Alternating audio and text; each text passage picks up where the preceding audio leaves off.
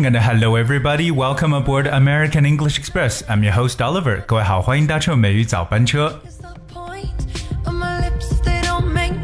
这几天呢，可以说我们的高中毕业生呢是陆续的收到了他们所考取大学的录取通知书。那很多人拿到录取通知书之后呢，都会呢来去秀一下。可是呢，有一家学校今年的这个录取通知书却是非常的不一样，也体现出他们的高大上的感觉。到底是哪一家学校呢？他们的通知书又是什么样的一种情况呢？不妨来了解一下。Alright, so we're gonna look at this news report. For the lucky ones who got accepted by China's prestigious Tsinghua University for the class of 2019, they will soon receive a unique handmade 3D offer letter created by the university's faculties and students. Tsinghua announced Friday on their official Weibo account Refined from last year's version, the artsy offer letter is expected to include a 3D sculpture of the university's old gate, sending out a message to all freshers that a new world is emerging in front of them when they walk past the gate. 在周五的时候。 清华大学呢，在其这个官方的微博上宣称，对那些有幸被这所著名学府所录取的2019届学生，他们很快将会收到由清华大学全体师生亲手制作的一封独特的 3D 录取通知书。当然，这封非常具有艺术色彩的通知书呢，是在去年的基础上修改而来的。但预计呢，这个通知书上其实包括一尊这个大学旧校门的这个 3D 的。雕像，那寓意着呢，向所有的新生发出一个信息，就是当他们经过这个校门的时候，一个崭新的世界就在他们面前出现。所以我觉得特别的有新意。今年这个清华大学发出去的这个录取通知书，好了，我们一起来学习一下相关的语言知识点。我们所有的听友这会儿呢要记笔记，看看有哪些有用的英文知识是你要学到的。第一个要和大家去分享的呢，就是一个形容词，这个词叫 prestigious。prestigious, that's P R E S T I G I O U S, prestigious. The word prestigious means respected and admired as very important or of very high quality. prestigious 这个词呢， 它就表示为有威望的，或者说声誉很高的，常常可以形容到一些学校 （prestigious schools）。For instance, a prestigious university 就可以表示一个名牌大学。像我们今天所说的清华大学呢，就是一个 prestigious。University，当然说到清华大学，大家要知道这个清华的拼写，它一定不是我们汉语拼音的拼写，它的拼写是 T S I N G H U A，读起来有点像广东话的读音，叫清华 University。So of course, Tsinghua University is one of the prestigious universities in China.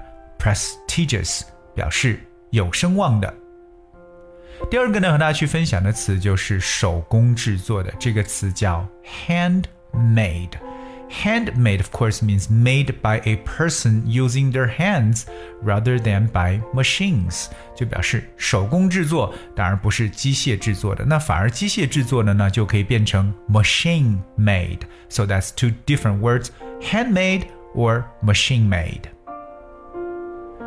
今年清华大学发出的录取通知书呢，是一个非常具有这个三 D 感觉的。OK，三 D three D 这个 D 这个词呢，就像大家平时看三 D 电影一样，它代表的词是 dimensional。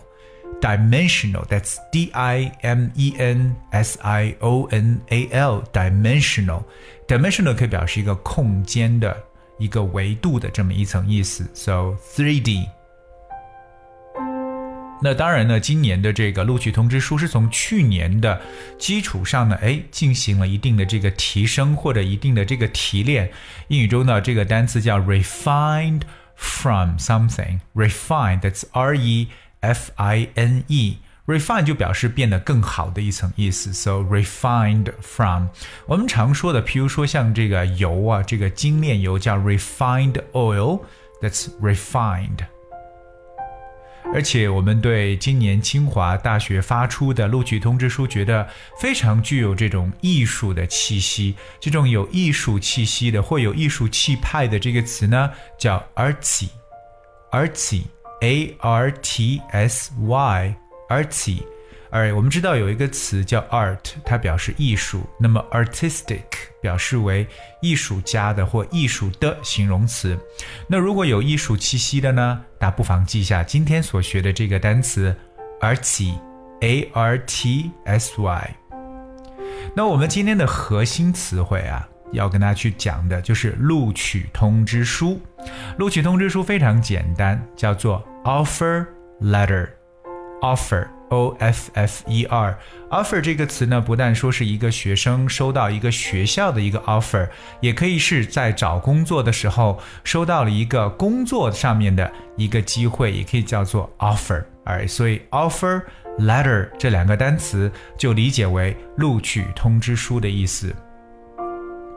当然，今年清华把这个录取通知书上面有一个 old gate，叫那个。比较年代久远那个大门，把这个做成一个立体的一个雕像。那其实呢，也向新生发出一个信息，send out a message to freshers。我们看一下这个 fresher，我们今年二零一九届的大一的新生全部都叫做 fresher。嗯，叫做这个新鲜的这个词 fresh fresh，fresh 后面加上 er 变成人，fresher means a student。who has just started his or her first term at a university。所以这个词呢，就表示为大学一年级新生的意思，fresher。当然，说到这里，我相信很多人对大一的新生还有一种说法呢，就叫做 freshman。freshman，那就在 fresh 后面加上 m a n 合成为一个单词 freshman。 那顺便我们也说一下，大学二年级的叫 sophomore。sophomore that's S O P H O M O R E sophomore。大三的学生叫 junior，大四就是 senior。Alright, so that's freshman, sophomore, junior and senior。这是从大一到大四这四年跨度学生的说法。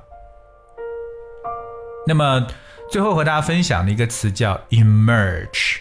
emerge，它表示出现的一层意思。就说到 a new world，a new world emerges，一个新世界出现在他们面前。emerge，e m e r g e，emerge。Here's one example. No new evidence emerged during the investigation，表示在调查过程中并没有发现新的证据。 而这是跟大家去分享的清华大学今年非常不一样的一个立体的录取通知书。接下来，Oliver 想把这一小段落跟大家再来朗读一遍。那么，如果你感兴趣的话，可以跟着我一起来进行阅读。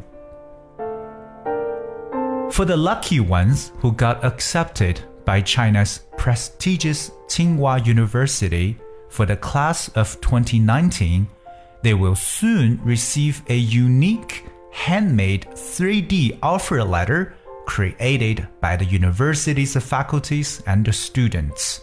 Tsinghua announced Friday on their official Weibo account.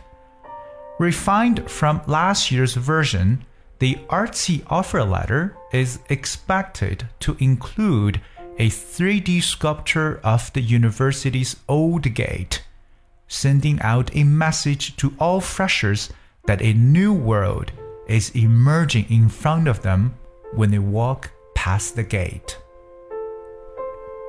Alright，那在这里，Oliver 想提醒一下，那可能今天来听美语早班，第一次听美语早班车的听友，如果你想获得我们这个所讲解所有内容的文字版本，也非常简单，只需要你关注搜索微信公众号“美语早班车”，就可以找到所有的文字。 all right, I guess that's we have for today's show. show。这是我们今天所跟大家讲解的内容。要记住，录取通知书 （offer letter）。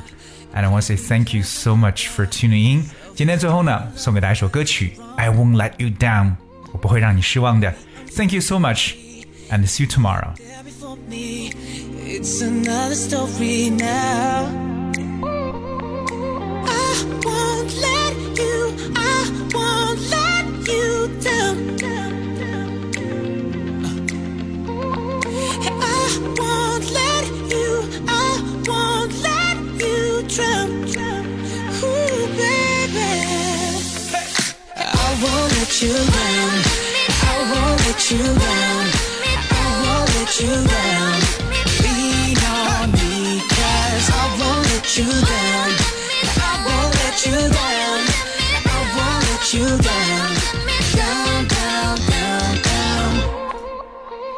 Boy, that's what they all said.